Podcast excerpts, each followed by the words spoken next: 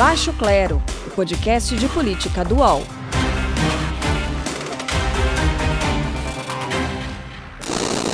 De um lado, o ex-presidente Lula, após recuperar os direitos políticos com a anulação das condenações pela Lava Jato. Do outro, o presidente Jair Bolsonaro, que parece ter cedido à pressão ao utilizar a máscara de proteção em um evento público, e no meio. O convidado de hoje do Baixo Clero, podcast de política dual, certamente vai nos ajudar a ligar os pontos, enxergar de forma um pouco mais clara o que se avizinha nessa disputa. A nossa conversa hoje é com João Amoedo, fundador do Partido Novo e ex-candidato à presidência da República. Ou será que a gente já pode apresentar o senhor como pré-candidato à presidência, João Amoedo? Tudo bem? Carla, boa noite. Um prazer estar aqui conversando com vocês. É, não, não, não, sou pré-candidato.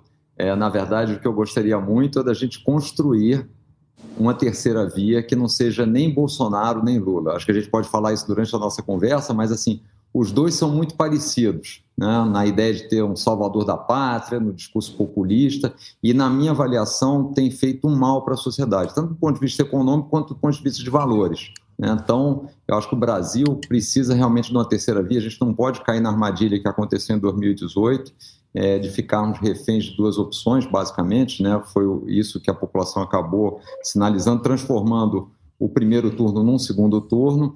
É, então, eu tenho como prioridade, na verdade, ter um plano para o Brasil e fazer com que a gente possa trabalhar para ter uma candidatura viável que deixe uma opção decente para os brasileiros. Bom, conosco também os nossos colunistas, sempre afiadíssimos, né? Carol Trevisan, tudo bem, Carol? Tudo bom, Carla? Boa tarde, pessoal. Maravilha. Diogo Schelp também, fala aí, Diogo. Tudo bem, Carla? Tudo bem, Carol? Amoedo, audiência? Bom, Amoedo, você usou as redes sociais nessa quinta-feira para eh, divulgar dois resultados de uma pesquisa. Um sobre o percentual de brasileiros que querem a prisão do ex-presidente Lula e outro sobre o percentual dos que querem o impeachment de Bolsonaro e concluiu no seu post: o impeachment é prioridade. Você enxerga mesmo uma possibilidade concreta nesse momento de impeachment ou isso se trata de um reposicionamento seu e do novo nesse tabuleiro político? Carla, na verdade, eu, desde do meados de março do ano passado, quando o Bolsonaro fez a primeira aparição e o primeiro discurso em relação à pandemia, é, na qual ele tratou com total descaso, ali me deixou claro que ele não ia ser um gestor que nós precisaríamos para enfrentar esse grande problema. Né? A gente estava tendo já experiências do que estava acontecendo na Europa, também nos Estados Unidos, e ficou claro que ele não estava dando a devida atenção. Então, naquele momento, lá em março, eu já coloquei que eu era a favor é, que ele renunciasse. É obviamente muito difícil, até porque ele foi na linha contrária, né? só para a gente lembrar, quando ele foi eleito, a promessa antes de campanha ele que ele não concorreria à reeleição. E a partir do momento que foi eleito, ele passou a trabalhar pela reeleição. Então, eu primeiro me pronunciei a favor da renúncia, e no mês seguinte, já em abril do ano passado, entendi que era o caso de impeachment. E de lá para cá, é, ele cometeu inúmeros crimes de responsabilidade. Né? É, não precisamos citar aqui, mas só para mencionar alguns, quer dizer, ataque às instituições, é, utilização da máquina pública, em aparelhamento da máquina pública, muitas vezes em benefício próprio. Então, uma série de crimes foram cometidos. Então, eu sou realmente favorável ao impeachment. O que eu entendo é que a gente sempre fala, né, o, o impeachment é um, um processo jurídico político. Do ponto de vista jurídico, todos, o, todos os argumentos estão presentes. Agora, não se, há, não se criou ainda um clima político para isso. Né? A própria a, caso da pandemia, o próprio cenário de pandemia dificulta isso, mas eu entendo que é devido sim e que ele deveria deveria ser aberto pelo Congresso um processo de impeachment. Agora, é, é, essa dificuldade decorre não só do ambiente, mas também é, da própria questão da gente ter eleito para a presidência da Câmara do Congresso uma pessoa próxima indicada por ele. Né? Mas eu entendo que esse é o cenário que, de fato, é, ocorreram crimes de responsabilidade e o, o, presidente foi, portanto, contra a lei. Né? Amoedo, é, aqui é a Carol, prazer estar aqui contigo, é, obrigada pela presença e eu queria já aproveitar para fazer uma pergunta aqui colada na pergunta da Carla, que está relacionada também, para entender como é que o Partido Novo está se olhando nesse momento, né, a partir do momento em que teve, já, já temos dois anos de, de governo Bolsonaro, é, nem todas as promessas que Bolsonaro fez ele está cumprindo, como o senhor acabou de falar, inclusive na área econômica também não está. É, e acho que muito do, do Paulo Guedes estar presente nesse governo foi um dos fatores que fez com que o Partido Novo apoiasse o governo Bolsonaro. Né? Numa eleição em 2022, eu gostaria de saber do senhor se o Partido Novo é, apoiaria novamente Bolsonaro, se isso é um consenso de que não, e do senhor pessoalmente, no segundo turno possível entre Bolsonaro e Lula, em quem o senhor votaria?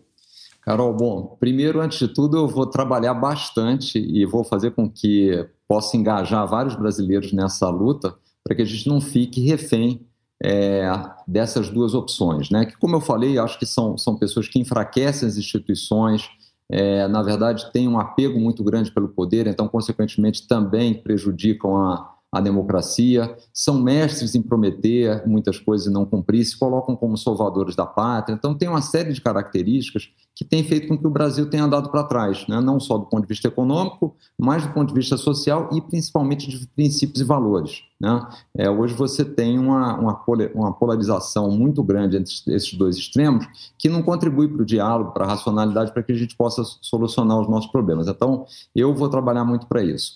O Novo é, nunca apoiou o Bolsonaro. O que aconteceu foi o seguinte: nós tínhamos um alinhamento muito grande com a pauta proposta pelo ministro Paulo Guedes a pauta de reforma tributária, reforma administrativa, privatizações, reforma da Previdência. Então, o Novo sempre adotou uma postura de independência. Falou: olha, quando tiverem as pautas que fazem sentido dentro daquilo que o Novo prega, o Novo não só apoiará, votará a favor, como também defenderá essa pauta que nós julgamos que seria relevante para o Brasil. Passado dois anos do governo, e muitas dessas pautas, eu diria que a maioria delas foi deixada para trás, quer dizer, a gente não, não viu nenhum avanço nisso, pelo contrário, quer dizer, o discurso liberal foi trocado pelo Bolsonaro por uma, uma aproximação do Centrão e uma volta da velha política, é, onde o ministro Paulo Guedes tem falado muito, mas feito muito pouca coisa, né? É, e, e, fora o, a, a, questão de combate à corrupção, que ficou de lado, a questão da saúde, como a gente falou aqui, que foi, foi também deixada de lado, a gente está vendo os resultados hoje da pandemia. É, o Novo, recentemente, a semana passada, adotou uma, um posicionamento como partido de oposição ao Bolsonaro, né? oposição ao governo Bolsonaro em função das entregas que não foram feitas. Então, nós éramos independentes, é, no sentido de que, olha, vamos apoiar as coisas que fazem sentido, nós continuaremos com essa postura de apoiar as pautas que podem trazer mais liberdade econômica, podem colocar o Brasil na rota do crescimento novamente e melhorar a qualidade de vida das pessoas, é, mas, visto o conjunto da obra, o partido se declarou oposição. Então, ele trabalhará, de fato, para ter uma, uma terceira via aí, que, como eu disse, é, deu uma outra esperança para os brasileiros. Né? Acho que muito dos votos que a gente teve em 2018, e a gente não pode correr esse risco novamente em 22, não era o voto na pessoa, era o voto contra o outro. Então, o sujeito não queria o PT e votou no Bolsonaro. Ou hoje ele não quer o Bolsonaro e escolhe o PT, o, o Lula, porque acha que é viável. Então, a gente tem que sair dessa, dessa polarização é, justamente para a gente poder progredir como nação. Mas se então, for o Bolsonaro, o senhor votaria novamente nele, se, o, se fosse Olha, necessário? Olha, eu tenho que pensar, eu, eu não quero pensar nesse cenário. Acho que temos aí um ano e meio, um pouco mais de um ano e meio, acho que dá para trabalhar. O nosso cenário para, infelizmente, o cenário que a gente vê do ponto de vista econômico, sanitário, é, meio ambiente, quer dizer, tem sido muito ruim. Eu não acredito que a gente consiga progredir é, de forma positiva na gestão do Bolsonaro, é, e eu acho que isso acarretará um desgaste na, na, popularidade dele. Na verdade, as pessoas estão vendo que o discurso não, não, não, não se não, não, acabou não acontecendo na prática. Então, acho que dá para trabalhar assim no outro cenário. Acho que dá para ser otimista ter esperança de que a gente possa ter é, outras opções aí no, no segundo turno. No, é, prefiro pensar e trabalhar principalmente para que isso aconteça. Amoedo, é, você, você citou essa, esse posicionamento do novo, né, de, de se colocar como partido de oposição a Bolsonaro. No entanto, esse posicionamento não tem, digamos, uma adesão tão intensa assim é, dos deputados do novo, né, dos, dos, parlamentares do novo no Congresso. É, posso citar aqui um exemplo de, de um deputado que vem falando coisas que vão bastante na, na contramão do que o senhor diz e outros do partido, por exemplo, Marcel Van Hatten, que é, não só foi contra né, o posicionamento de, de ser a favor do impeachment do Bolsonaro, como tem dado declarações de que não considera que o Bolsonaro tem responsabilidade pela péssima gestão na pandemia, né? Então, é, a minha pergunta é, o, o Moro está o, o novo está rachado, inclusive porque na votação do, naquela votação da manutenção ou não da prisão do deputado Daniel Silveira, também houve uma diferença, né? Os deputados do Novo votaram é, contra a manutenção da prisão dele, né? Então há um racha no Novo ou é possível de que, que haja esse racha é, antes das eleições de 2022? Diogo, acho que é um bom ponto, vale a pena esclarecer, né? É, o, o, Novo, é, como instituição, definiu esse posicionamento contrário ao Bolsonaro, como oposição. Né? Os deputados, obviamente, eles são livres para fazerem as votações é, sempre de acordo com os princípios e valores do Novo e preferiram, então, se ater aos temas que serão votados e não se declarar é, como opositores do governo. Né? Nós tivemos um caso específico, que foi realmente essa, essa questão do Daniel Silveira, onde os, os é, mandatários votaram contra a prisão e eu, como filiado, é, me pronunciei. Isso é importante deixar claro, né? Eu, eu saí da gestão do partido há exatamente um ano. Então, hoje, quando eu estou falando, eu estou falando como ex-candidato, como fundador do partido, como filiado, mas não mais como membro da instituição, como dirigente partidário. Então, é uma opinião pessoal minha. Eu entendi que a prisão era, sim, devida, é, ela foi referendada, inclusive, de forma unânime pelo Supremo Tribunal Federal.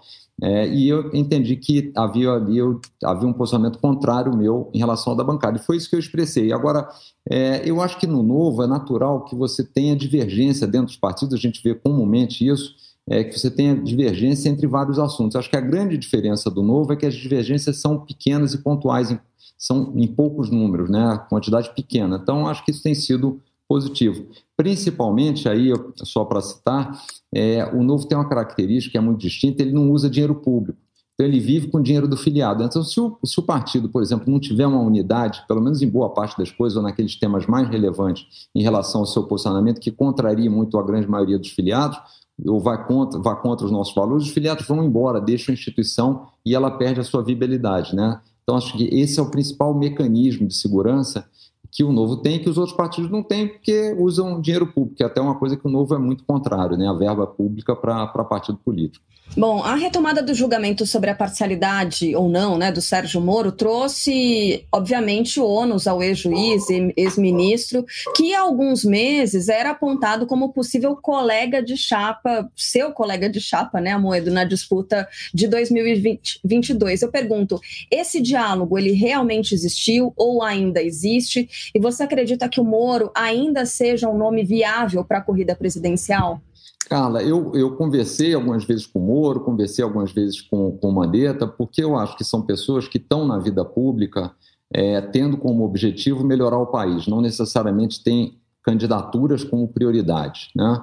É, então, acho que na, na ideia da gente construir alguma coisa, acho que todas as conversas com eles ou com outras pessoas que têm essa mesma filosofia é válida. Eu, nunca chegamos a, discutir chapa, nada disso, eu não estou ainda com esse com esses planos. E, principalmente, eu acho que tem uma etapa prévia no Brasil que a gente precisa fazer, que é definir um plano para o Brasil. E o que, que as pessoas pensam em torno desse plano?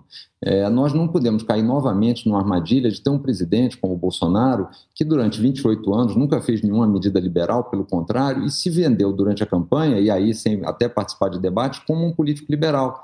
É, fica um engodo eleitoral, quer dizer, fica um discurso que não condiz com a verdade. Então, o que eu acho que a gente tem que anteceder a qualquer formação de chapa é exatamente um, um, diálogo mais aberto, mais claro, das pessoas se posicionarem. Então, por exemplo, eu tenho uma impressão de, como homem público, muito boa do, do Mandetta, mas eu ainda, desculpe, do, do Moro, mas eu ainda não sei exatamente no que, que ele, quais são é, a, a, linha dele de pensamento sobre alguns temas. Eu conheço sobre alguns específicos, são mais ligados à área dele, mas assim, como é que ele imagina uma reforma tributária, uma, uma reforma administrativa? Então, acho que nós, necessariamente, para a gente amadurecer como nação e amadurecer na gestão pública, nós temos que aprofundar as ideias, as propostas, os temas, e depois trazer aquele que vai ser o gestor que vai implementar aquilo. Né? Mas eu acho que ele é um nome é, que eu vejo com, com bons olhos, acho que ele tem condição é, e é uma pessoa é, que tem que contribuiu para o Brasil, no que pese aí vários questionamentos, mas é uma pessoa que contribuiu efetivamente para, especialmente no combate à corrupção. Mas, Amoedo, é uma, uma, dúvida, assim, vale tudo no combate à corrupção? O senhor acha que foi correta a condução do, do ex-juiz e ex-ministro Sérgio Moro na Lava Jato, nessa conversa com os procuradores? Como é que o senhor vê isso? Eu sei que o senhor não tem grandes apreços pelo Partido dos Trabalhadores, mas será que vale tudo? Não é importante ter uma ampla defesa? Não, eu, eu acho que é, Carol. Eu, eu não tenho os detalhes das, das das conversas, da questão dos hacks, como foram obtidas, os vazamentos. Mas, assim, uma análise mais macro que eu faço é os crimes foram, foram feitos, é, foram cometidos. Eles foram julgados em primeira instância, em segunda instância, depois teve é, um pedido de vistas lá do para o STJ, quer dizer, é, que não foi é, que não foi aprovado, quer dizer, foi referendada novamente a, a prisão. Então, assim, eu acho que não dá para a gente inviabilizar ou, ou, eliminar tudo que foi julgado e, e, e mudar é, por conta de uma outra coisa que, que aconteceu. Dito isso, assim, é uma coisa que a gente sempre falou muito no Novo, é, a gente sempre tem que fazer o que é certo, né? Acho que a gente tem que procurar o caminho do, do certo e acho que o Moro tem feito isso. Né? Acho que é, de novo, eu não sei os detalhes, não sei até que ponto são verídicos e tudo. Mas, mas saiu na imprensa, a, a, Polícia Federal fez a perícia e tudo mais, né? A gente é. teve, teve acesso aos, aos, diálogos. O senhor acha que é correto? Continua. É... Olha, é difícil, a gente precisava ver, eu acho que talvez algumas coisas tenham tido algum excesso ali no, no, no afã de, de tornar o processo mais, mais rápido tudo, mas o fato é, e acho que isso é o principal, Nada disso comprometeu, no meu entender, a decisão sobre o julgamento. É, nada disso comprometeu a sentença. Né? Os crimes de fato existiram, é, de fato eles foram cometidos.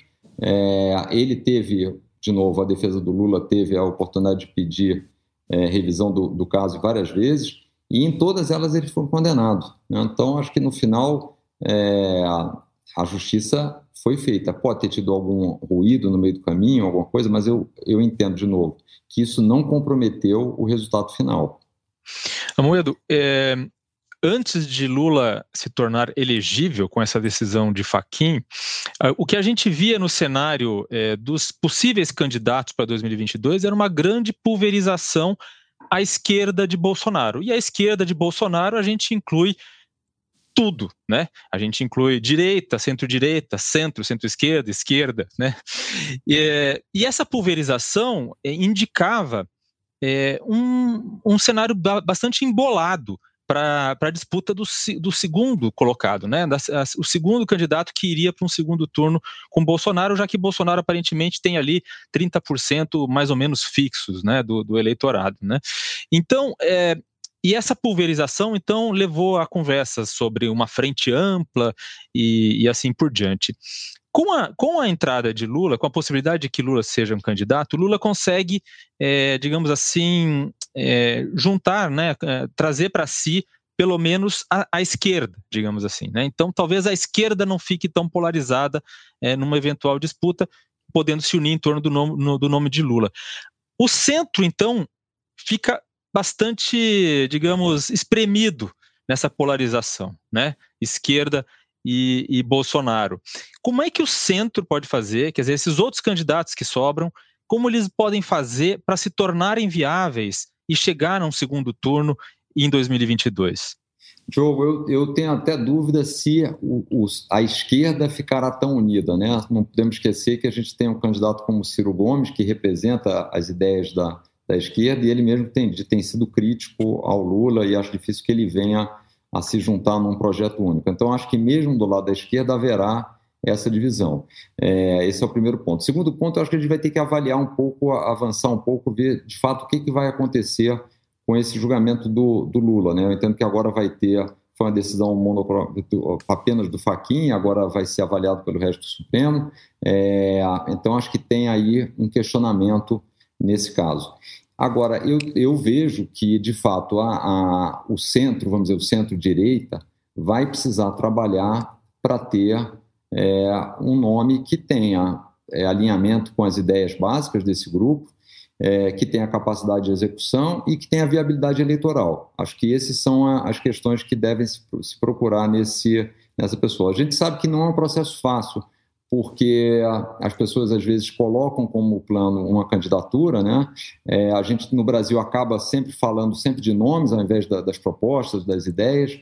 Então, se a gente não conseguir sair dessa armadilha, que infelizmente tem sido uma frequência, se a, frequente, e se a população não, não se engajar, é, eu acho que a gente pode ter um cenário realmente de polarização. Mas eu confio é, que por tudo que aconteceu, por todas as coisas que o PT fez, questão de corrupção, mensalão, petrolão, e principalmente, acho que isso é um ponto para mim fundamental. O, o PT, apesar de ter feito todos esses erros, em nenhum momento ele admitiu que teve erros. O que quer dizer o seguinte: quer dizer, quem erra e nunca admite que errou, certamente errará de novo. Né? É, e o Bolsonaro, idem. Então, assim, eu acho que essa, essa sensação, essa conscientização das pessoas, eu posso estar sendo otimista aqui, mas eu, eu entendo que isso vai levar a, a outras opções. Em algum momento, é, muito provavelmente, a gente vai ter que antecipar isso, porque é, há uma demanda da sociedade de ver uma luz no fim do túnel, então eu acredito que ainda esse ano a gente comece a vislumbrar é, um nome que possa congregar isso, pelo menos um projeto que possa levar a se ter um nome é, que tenha essa viabilidade, que possa enfrentar um dos dois na, nas urnas. Né? Eu acho que o cenário, apesar da, das pesquisas atuais, ainda é muito incerto. E a gente não pode esquecer que os dois é, têm uma grande vantagem, que é a, a grande exposição. Quer dizer, o Bolsonaro como presidente e o Lula, por todo o histórico dele, quer dizer, o Lula vai dar uma declaração, tem toda a mídia, tem todo o, o, o interesse, por, claro, foi, foi candidato quatro vezes seguidas, presidente duas vezes, então tem, tem tudo isso. Então, isso ajuda e atrapalha. Então, acho que a, o nome que vier vai precisar de, de tempo para se viabilizar. Bom, até para a gente ter uma ideia do tamanho desse centro, né? Assessores do presidente Bolsonaro teriam dito que o presidente estaria até satisfeito com a chance da disputa com Lula, por acreditar que nesse cenário de polarização, o atual presidente da República estaria em vantagem. Você concorda com essa leitura? Carla, eu concordo, porque se a gente notar, o, o, o Bolsonaro, como candidato, como presidente, é, ele, não, não, ele não ganha voto em cima das propostas, das ideias, do que ele se compromete a fazer. Ele ganha votos em cima da polarização, de achar um inimigo. Né? Ele fez isso durante a campanha e ele continua a fazer isso agora durante a própria gestão da pandemia. Né? Então, o inimigo, uma hora é o Supremo, outra hora são os governadores, os municípios, outra hora o inimigo é a vacina. Né? Então, a, a especialidade dele é colocar um contraponto para que ele é, saia vencedor, não pelos seus méritos, mas pelos erros, pelos deméritos, pelos problemas do, do seu é, do, do, daquele que se contrapõe a, a, ele. Então, nesse cenário, ter é, o Lula, para ele é o ideal. Né? Ele vai explicitar tudo que o Lula fez, os problemas todos, e vai se colocar mais uma vez como aquele que está para resolver o problema do PT. Só que, entretanto, infelizmente, é, isso é só um discurso de campanha, porque na prática, para você destruir, uma, vamos dizer, é, mudar uma ideologia errada ou, ou, ou retirá-la do poder, o que interessa é o que você vai fazer no dia seguinte. O Bolsonaro, infelizmente, não entrega. Né? Então, é, o meu grande receio é que, com isso, a gente empurre o Brasil mais uma década, mais um período para o atraso, como a gente tem visto nos últimos anos, onde a gente a renda per capita do brasileiro é, caiu, né? infelizmente. Amoedo, eu peço licença para insistir nessa questão, porque eu acho que é muito importante esclarecer, porque às vezes fica confuso né, para os eleitores, para os brasileiros. Por exemplo, é, o, o, atual governador de, de Minas Gerais, que é o Zema, ele apoia as medidas que o Bolsonaro toma em relação à pandemia, né? Muitas vezes esteve junto do Bolsonaro com, com essa questão da pandemia, né? Então, eu queria saber para o senhor, qual, qual que é o erro que o Partido Novo cometeu né? Porque também nas eleições municipais é, teve pouco sucesso, né? Só teve um prefeito que foi eleito. É, teve algum erro? E a outra questão, Bolsonaro e Lula, para o senhor, estão no mesmo, tão equidistantes de um centro? É, é a mesma coisa para o senhor? Carol, é, vamos lá. O, eu acho que o desempenho do Novo em 2020 ficou aquém do que a gente poderia ter. Eu acho que tem alguns fatores externos, né? É, o primeiro dele é a pandemia, as pessoas acabaram deixando a eleição um pouco de lado e, e o Partido Novo, sendo um partido recente que está sendo criado, isso acabou dificultando o, o, processo. Novamente, a gente tem um problema que é recorrente na política e foi até um motivo pelo qual o Novo surgiu. Quer dizer, poucas pessoas estão dispostas a sair da iniciativa privada, pessoas que tiveram sucesso nas suas áreas de atuação, ou pessoas que têm princípios e valores que a gente gostaria de ter na política, poucas pessoas estão dispostas a saírem para se candidatarem. Então, esse é um desafio muito grande que o novo enfrenta. É, essa necessidade de mudança precisa fazer com que as pessoas tenham disposição, vontade de ir para um ambiente onde muitas vezes elas são criticadas mesmo a, a, princípio elas são criticadas por estarem indo para ali, o que acaba fazendo que a gente tenha uma seleção adversa, né? que é o que acontece muito na política brasileira. Então, eu acho que tiveram esses fatores externos. É, eu, é, na minha avaliação, não é, não é do partido, é, eu acho que se o Novo tivesse adotado uma postura é, clara em relação ao Bolsonaro e não de independência, já antes das eleições, acho que isso teria ajudado um desempenho melhor. Por quê? Porque teria dado uma maior unidade ao partido. Né? Eu acho que hoje as pessoas cobram sempre, e acho que quando a gente, quando a gente montou o novo era, era essa a ideia, quer dizer, ter um protagonismo. Se a gente quer mudar, se a gente quer ser inovador na política, nós precisamos ter um protagonismo. Então, isso é, é demandado das pessoas que apoiam um projeto como o novo. Né? Bom, então eu acho que isso aconteceu. Né? O novo acabou é, tendo um desempenho aquém do, do, do que a gente gostaria. É claro que também no novo o crescimento é mais lento. Né? Nós não temos dinheiro público, é, não usamos fundo eleitoral, então é natural. Queremos trazer pessoas diferentes para a política, então é natural que o partido, naturalmente, por todas essas restrições, tenha um, um desempenho mais lento. É, quanto à questão do, do Zema, é, os mandatários é, do Novo, eles têm alguma liberdade de posicionamento. O Novo, o, o, o Zema, na verdade, o que, que tem sido o foco dele? É fazer a gestão de Minas, um estado que ele pegou em situação pré-falimentar, ele entende que, e é verdade, obviamente, que a, o relacionamento com o governo federal é importante para aprovar uma série de coisas, para poder ter recursos, para poder cumprir aquilo que ele é, quer fazer pelos mineiros, e adotou uma postura mais próxima ao Bolsonaro assim, eu, eu como filiado adoto uma postura bastante diversa, mas respeito que ele que ele apoie, ele adote essa essa postura. Né? Acho que ele está ali é, numa posição de, de gestor. Né? Agora, o fato do novo, por exemplo, é, ter colocado agora uma, ter decidido através de uma diretriz partidária que é um partido de oposição, é, quando a gente, por enquanto, só vê claramente isso dos partidos de esquerda, mostra que o, que o Novo realmente tem tido coragem de adotar posturas mais duras. É, não é fácil, porque você tem que ter toda a instituição junto, mas é, eu acho que tem sido uma, foi uma evolução, na minha avaliação. Amoedo, no discurso de Lula ontem, né, no qual ele falou durante 80 minutos, com aquela, aquela habilidade política que é particular do Lula, né? Ele falou sobre diversos assuntos com aquela aquela desenvoltura que ele tem, né? Consegue falar de maneira muito simples e dar um recado de maneira muito forte, né? É, ele falou sobre diversos temas, né? Ele falou de economia, falou da pandemia, falou da questão da Lava Jato, obviamente, é, falou sobre, por exemplo, a flexibilização das armas e assim por diante, né? É, em política, é possível concordar com adversários, mesmo adversários é, muito opostos. Né? É, naquele discurso, o que, qual foi a fala de Lula, ou qual foi a observação, a análise que Lula fez ali, com a qual o senhor mais concorda e qual aquela com a qual o senhor menos concorda?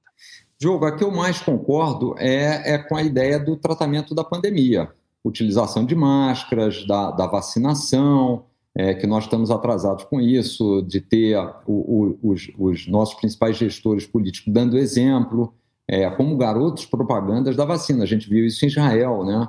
O primeiro-ministro lá mostrando, dando exemplo de que é, a vacina é importante, a, acabando com fake news, e, e no Brasil, infelizmente, o Bolsonaro adotou a postura rigorosamente contrária. Então, acho que essa mensagem em relação à pandemia e aos cuidados que devem ser tidos é a coisa que eu mais concordo. O que eu mais discordo é o, o, a ideia de que ele é, foi a pessoa mais injustiçada dos últimos 500 anos.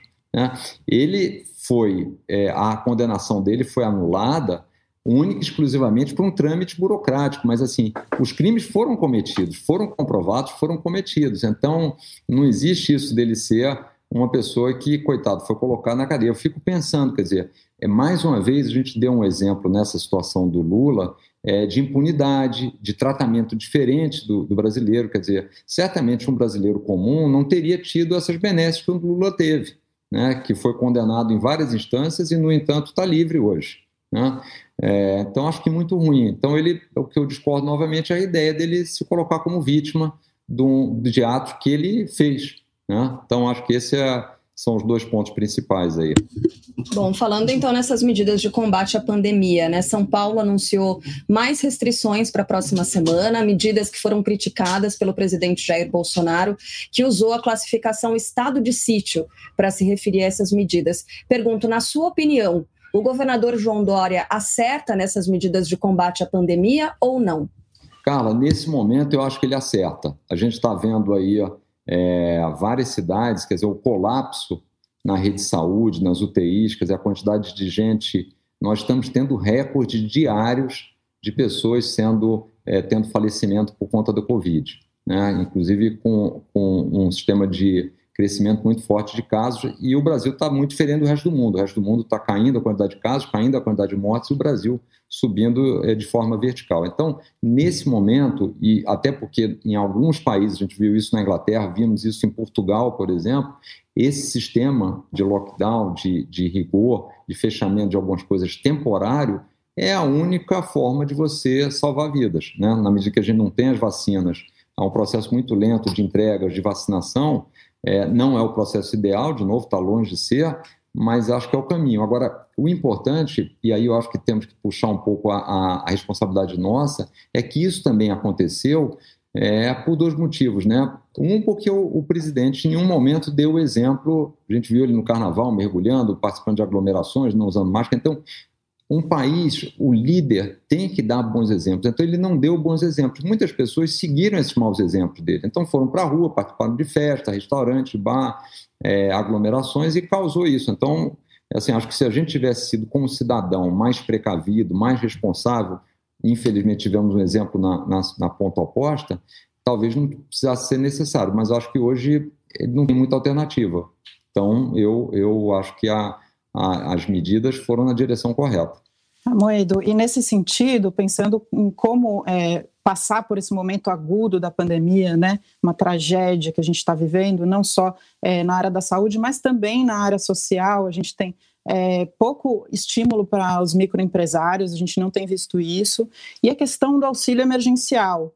Eu queria saber o que, que o senhor acha sobre a questão do auxílio emergencial, na minha opinião, deveria ser urgente, né, deveria ser prioridade total ali na Câmara dos Deputados, porque tem gente que está começando a passar fome, né, e era um país que não estava sofrendo de fome.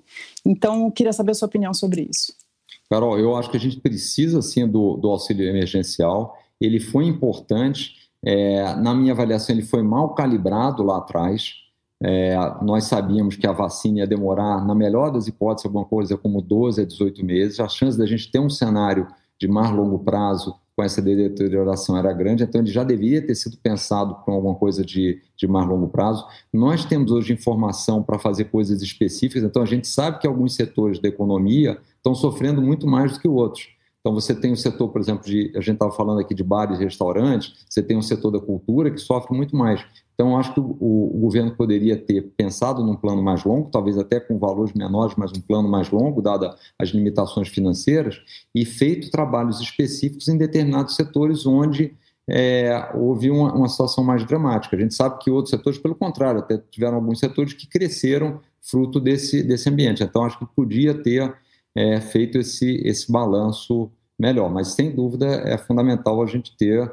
Agora, o que faltou, infelizmente, novamente, foi o governo olhar para dentro de casa e cortar custos, cortar despesas, cortar custos do Congresso, um Congresso que custa 29 milhões de reais por dia, é, aquela a PEC emergencial acabou passando totalmente sem as restrições que se diziam de redução de salário, redução de quantidade de horas de funcionários públicos, até para a gente ter, de novo, no Brasil, a gente tem muito essa diferença entre é, o que que isso, como é que vive a iniciativa privada, que afinal de contas é quem paga as contas, e como é que vive o setor público. Então, numa pandemia como essa, quer dizer, as contas ficam todo e o ônus fica todo no setor privado e a gente não tem é, nenhuma restrição, é, nenhum corte de privilégio ou benefício no setor público, né? Fica tudo do, do lado privado. Então, acho que faltou isso, né? Até porque o país, infelizmente, o Brasil é um país pobre e também não dá para a gente deixar uma conta gigantesca para as próximas gerações, né? Ou ficar inviável do ponto de vista de responsabilidade fiscal. Mas qual seria um valor justo, na sua opinião, para o auxílio?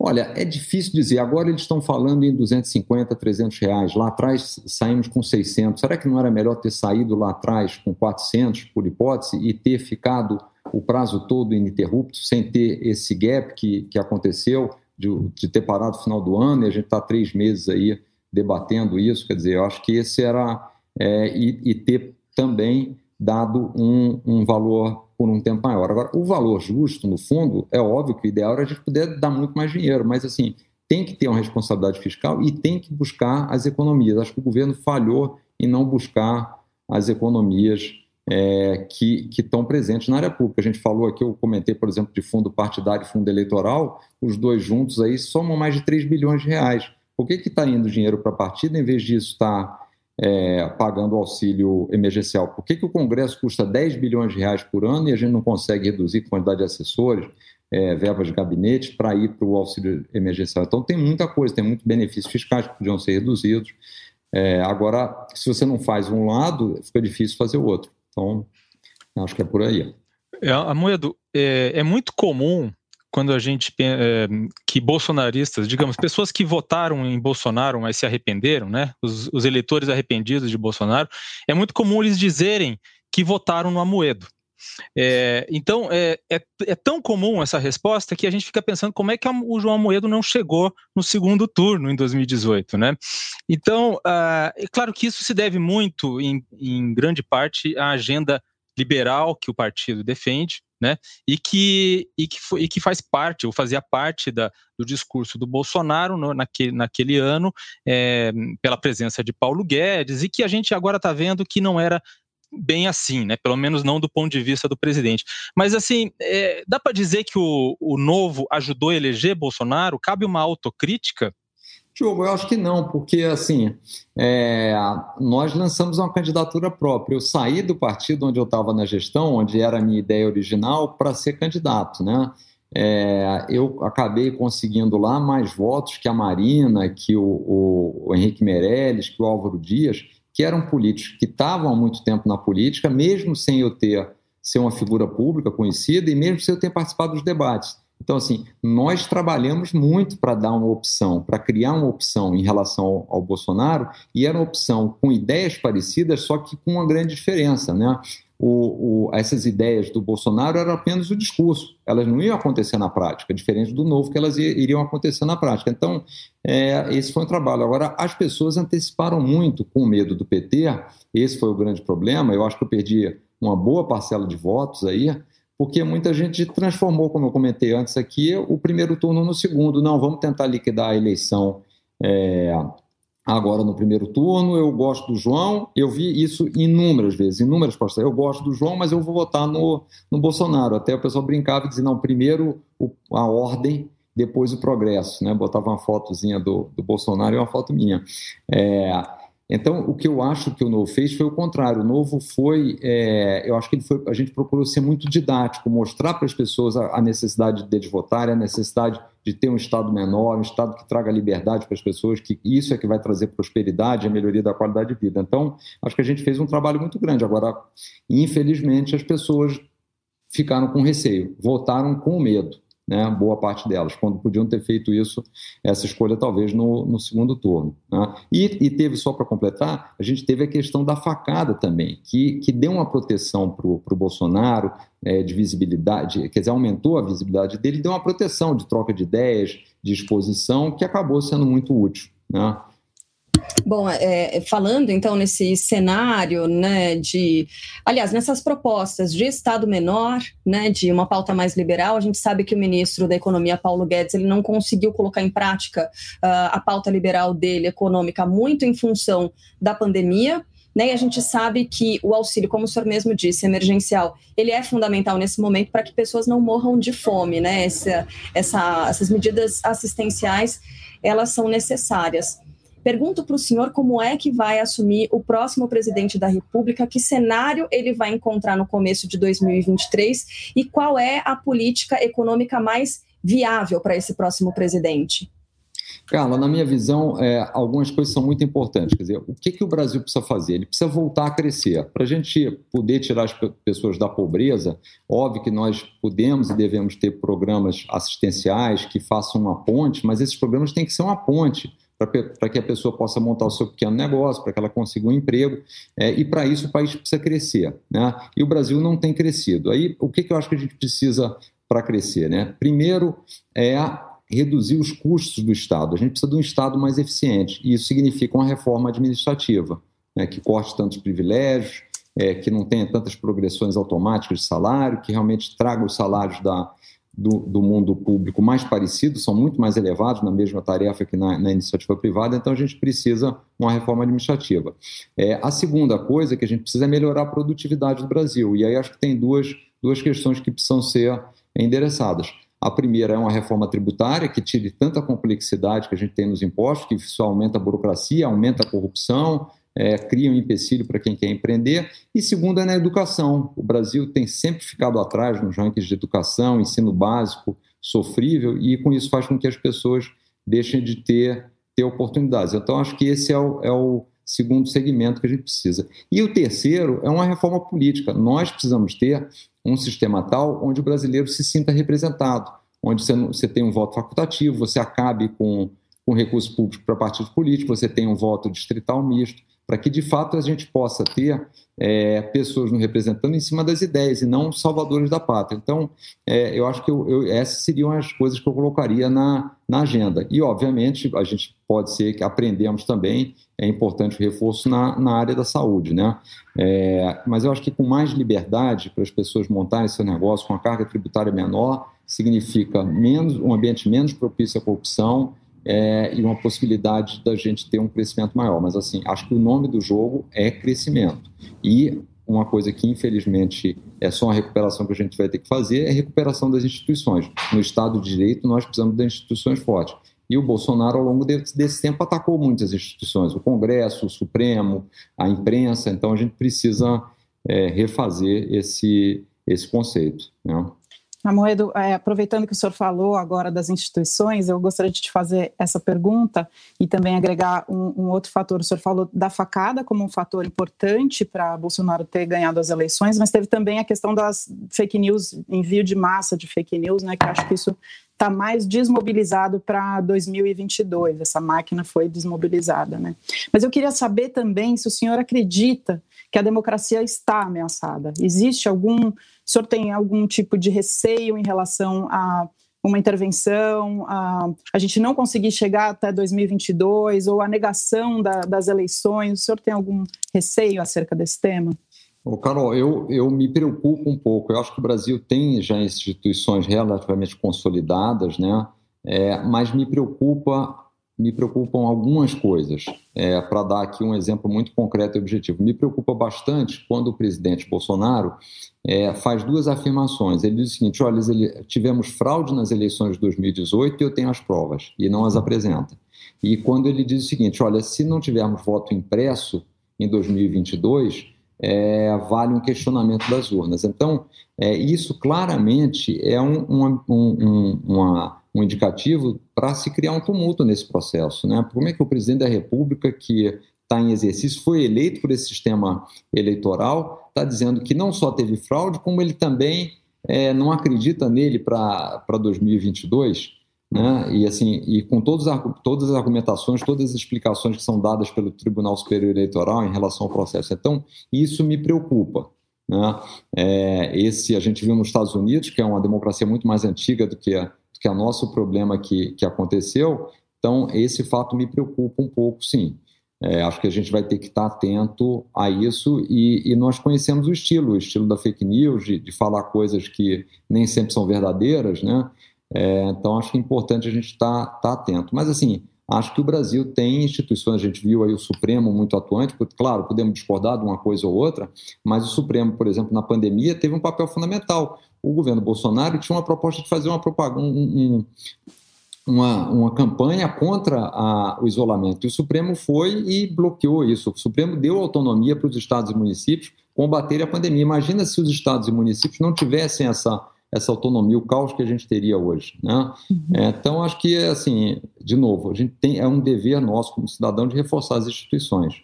Né? Podemos até discordar dos seus membros, não, podemos não gostar dos congressistas, mas não vamos é, te, acabar com o Congresso, vamos trocar os membros. E sem contar, a última coisa só para falar das instituições, o presidente participou de atos é, que pregavam a volta do AI-5, teve presente, atos antidemocráticos lá atrás. Né? Então, isso tudo preocupa, mas eu acho que a gente tem um povo muito ciente da, da necessidade da democracia e, e em defesa do Estado de Direito. Então, eu vejo esse risco muito pequeno, mas acho que vale a atenção de todos.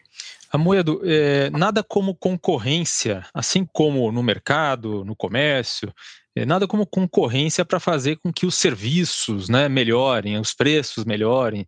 E a gente vê isso na política essa semana. Né? O Bolsonaro, apesar da popularidade mais baixa, né, é, mais baixa do que em outros meses, parecia muito confortável com a situação dele, continuava falando aqueles absurdos sobre a pandemia, é, mas foi só surgir o Lula ali como opção eleitoral e a gente viu o Bolsonaro usando máscara, é, os filhos dele deles é, compartilhando informações, né, pedindo, pra, é, falando da vacina e assim por diante, né. É, e uma das possibilidades é que, a partir de agora, até o final do ano, que o Bolsonaro, por exemplo, é, comece a enfiar a mão no bolso, né, tire um pacote, comece a tirar pacotes de bondades aí da cartola é, para pagar por um apoio que ele precisa ter para enfrentar Lula ou qualquer outro candidato é, no futuro. A gente já viu um pouco desse populismo de gastança nesse episódio da Petrobras, né? É, eu queria saber o seguinte, na sua opinião, como o senhor acha que Bolsonaro vai se comportar daqui para frente, já que está claramente já mirando em 2022? O que, que qual é o qual é o Bolsonaro que a gente vai ver daqui para frente? Diogo, primeiro, assim, eu acho que do ponto de vista fiscal, é, ele tem, o, o, nós temos hoje várias restrições, né? Então, apesar é, de que o desejo dele é, fosse partir para resolver tudo única exclusivamente aumentando auxílios e principalmente, isso é interessante, né, tirando algumas categorias de ter, como ele faz muito com os militares, ter qualquer tipo de restrição, é, acho que isso vai ser muito difícil por conta das restrições do país, porque isso vai bater direto é, na subida do dólar, no aumento do risco Brasil, em afugentar investidores, então acho que ele tem um pouco de, de camisa de força por aí. É, a minha visão, e ele foi isso desde o ano passado, é quando ele viu que com a pandemia todo aquele discurso que ele queria pôr em prática através do Paulo Guedes, de buscar a reeleição através, é, por, por intermédio do, de uma economia crescente, de uma retomada do crescimento, ele viu que com a pandemia isso era impossível, então ele voltou para a política tradicional. O que, que é a política tradicional? E eu acho que é o que ele vai continuar a fazer, é se aliar aos partidos do Centrão, é, buscar negociação, buscar um auxílio emergencial, encontrar um inimigo que ele ataque. Então, no primeiro momento, como eu falei aqui, foi os estados, municípios e algumas instituições, agora ele vai, vai mirar no Lula. Então, o que eu vejo nele é, vai ser esse discurso: é, olha, o, se não for isso, o PT volta. Eu acho que essa vai ser a, a tese dele. Se não for por aí, o PT volta. É, mas, assim, ele não está entregando nada, né? Então acho que isso que a gente tem que se contrapor, mas eu, eu acho que mas vai ser moeda... de novo um roteiro assim muito superficial. É, é interessante, é, interessante o senhor falar sobre sobre essa retórica, né? Porque essa foi uma retórica que foi usada na, na eleição em 2018, que é a retórica de que é, ele era a única opção para livrar, livrar o país do PT. E ele ele, os, os, apoiadores, os apoiadores, o entorno dele continuou usando essa, esse discurso até, até hoje. Tanto que quando o Sérgio Moro saiu é, do governo, o Sérgio Moro passou a ser tratado como, como comunista. Né? Então, é, a minha pergunta é a seguinte: o centro, a centro-direita, o centro, também não precisam armar, desarmar esse argumento, ou seja, desarmar essa retórica de que sem Bolsonaro é, há o risco do PT voltar? Afinal das contas, não só o PT sai, sai prejudicado por essa retórica, como o próprio centro político sai prejudicado por essa retórica. Eu acho que a gente tem que desarmar sim, Diogo. Agora, o, o que acontece é o seguinte: essa retórica que ele usou em 2018 e foi comprada por muita gente, é, ele mostrou ao longo desses dois anos e pouco, e vai fazer isso até o final do mandato, era só uma retórica porque, e eu até comentei isso, foi interessante que eu comentei isso durante a campanha, em alguma entrevista, que o, o meu entendimento é que a forma como o Bolsonaro ia gerir, a forma como ele entregar as coisas que ele não iria entregar, pela capacidade de execução, dado o histórico que ele tem, é, poderia, na verdade, era fortalecer o PT. Então, é, o que eu acho que vai acontecer é que essa retórica pode fortalecer o PT, porque as pessoas vão dizer, bom, mas é, esse sujeito não, não, é capaz nem de, de, de colocar uma máscara, dar bons exemplos. Então, assim, essa retórica dele não vai funcionar. É, agora, cabe, de novo, aí sim, voltar para uma terceira via, mostrando que o projeto do PT também não é o que o Brasil precisa. Né? Tanto é que a gente não conseguiu engatar um crescimento, a gente ficou muito atrás em vários países. Né? Agora, certamente vai ter que ter, é, eu acho que ele vai continuar insistindo nisso, da da briga com, com o PT, da retórica, mas é só retórica, acho que agora as pessoas estão aprendendo isso, e vão demandar é, de um outro lado que tenha não só a retórica, mas a condição de apresentar a entrega de algumas coisas. Então, um pouco do que você falou, eu, eu concordo, quer dizer, o, o centro vai precisar mostrar que não só tem condição de virar o país, mas principalmente tem viabilidade eleitoral. Né? É, vai ser necessário. Bom, eu agradeço muito a participação do fundador do Partido Novo, ex-candidato à presidência da República, João Amoedo, que por enquanto não se coloca como pré-candidato, mas por é, uma escolha, uma decisão sua mesmo. Tá tudo bem entre você e, e o Novo, né, Amoedo? tudo ótimo, assim, o partido foi muito trabalho para montar, foram 10 anos de trabalho, acho que tem, a gente tem total alinhamento dos princípios e valores. É, fiquei feliz agora quando o Novo se colocou como oposição, então estamos muito bem de, de diálogo. É, mas, assim, eu, o que eu disse é: a minha prioridade não é me candidatar, a minha prioridade é a gente ter, como a gente falou no início, uma opção decente, é, com princípios e valores e com capacidade de implementar as mudanças que o Brasil tanto, tanto precisa né, para a gente melhorar a vida das pessoas. No fundo, foi para isso que a gente fundou o Novo. Amoedo, muito obrigada, viu, pela participação, pela conversa aqui com a audiência do Baixo Clero e até uma próxima. Obrigada. Eu que agradeço. Eu que agradeço. Boa noite. Obrigado a todos que estiveram conosco aí. Boa noite. Boa noite. Bom, a gente vai fazer uma pausa bem rapidinha por aqui, intervalo. Daqui a pouco tem a frigideira da semana. Posse de Bola é o podcast semanal do All Sport sobre futebol. Às segundas e sextas-feiras, eu, Eduardo Tironi, converso com Juca Kifuri, Mauro César Pereira e Arnaldo Ribeiro sobre o que há de mais importante no esporte favorito do país. Você pode ouvir o Posse de Bola e outros programas do UOL em uol.com.br/podcasts, no YouTube e também nas principais plataformas de distribuição de podcasts o Amoedo não dá mais por aqui, mas eu imagino que se ele participasse dessa frigideira, ia colocar o Bolsonaro, hein, Carol Trevisan? Ia não? Quem é o seu indicado da sim. semana? A gente tem colocado o Bolsonaro toda semana por conta também né, do, da, grau de pandemia que a gente chegou pela omissão e pela negligência. Mas dessa vez eu vou colocar uma pessoa que já esteve na minha frigideira algumas vezes no ano passado, mas esse ano ainda não. E eu acho que ele merece demais, que é o nosso chanceler Ernesto Araújo, pela demonstração de nenhuma habilidade em Israel, por ter sido chamada atenção, por ter que usar a máscara num outro país, né? Por nunca usar a máscara no Brasil e assim que pisa em um outro país usa a máscara porque é obrigatório. Ele não pôde sair do, do hotel para poder ir conhecer a tal do, o tal do spray nasal, que a gente ainda não sabe, quando a gente precisa mais é de vacina, né?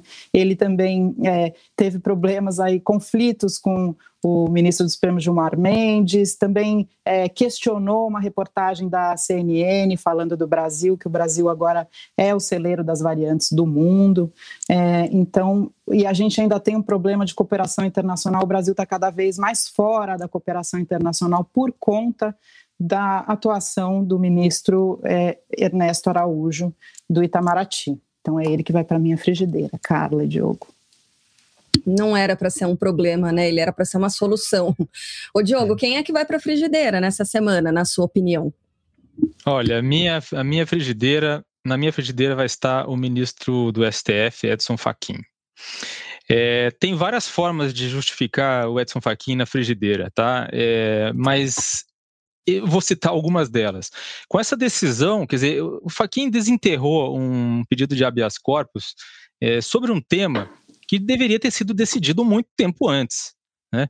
Então, é, desde há cinco anos, né, desde que Lula se tornou réu, e, e, há quatro anos, pelo menos, a defesa de Lula já questiona a competência da vara de Curitiba para julgar o ex-presidente. É, então, isso deveria ter sido decidido antes. Não se trata uma questão aqui de dizer é, onde teria sido, onde o julgamento teria sido melhor ou não. Se é uma questão técnica e não poderia ter sido julgado em Curitiba, não poderia ter passado por todo esse processo e chegado ao ponto que chegou.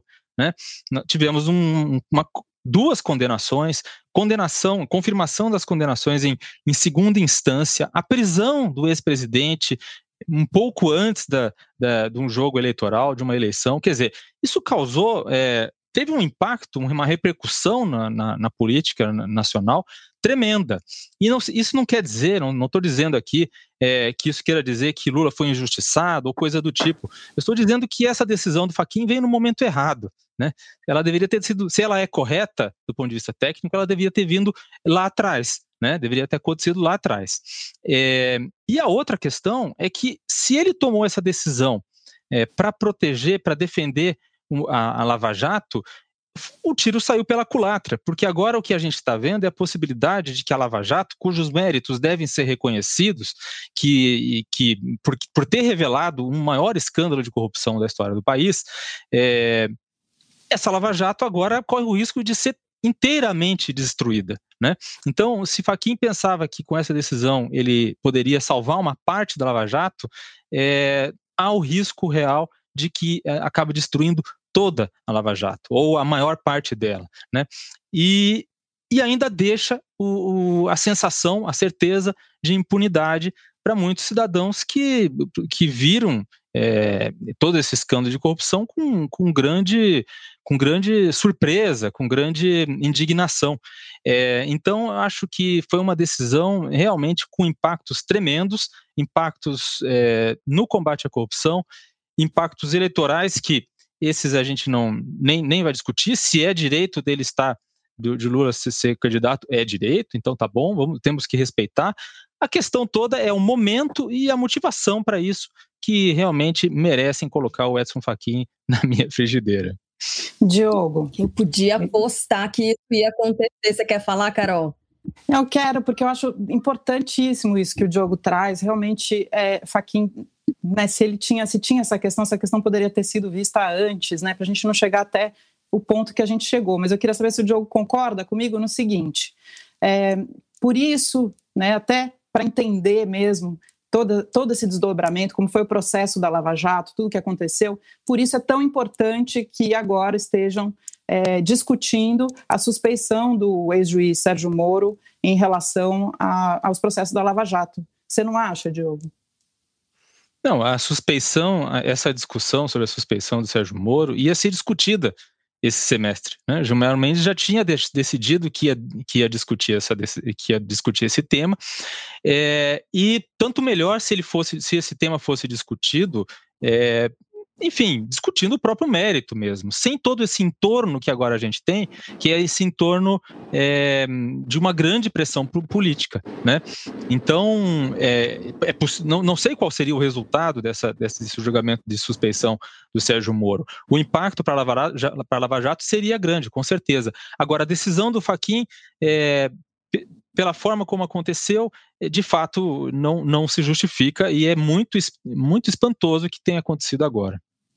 Bom, assim a gente encerra o Baixo Clero, podcast de política dual. Não custa nada reforçar as recomendações de saúde, né? Enfia a máscara no rosto. Diferente, diferentemente do que disse o filho do presidente da República. Põe no rosto, cobrindo boca e nariz, e a gente precisa tomar muito cuidado porque os números estão sim alarmantes. A gente não abordou né, a pandemia do coronavírus nessa edição, nesse episódio do Baixo Clero, mas a gente está num momento muito, muito difícil. Então, Carol, Diogo, um beijo para vocês e cuidem-se, hein? Um beijo, Carlos. Um beijo, Diogo. Usem máscara, fiquem em casa. Baixo Clero tem a apresentação de Carla Bigato, Maria Carolina Trevisan e Diogo Schelp. Produção: Laura Capanema e Arthur Stabile. Edição de áudio: João Pedro Pinheiro. Coordenação de Juliana Carpanês e Marco Sérgio Silva. Está encerrada a sessão!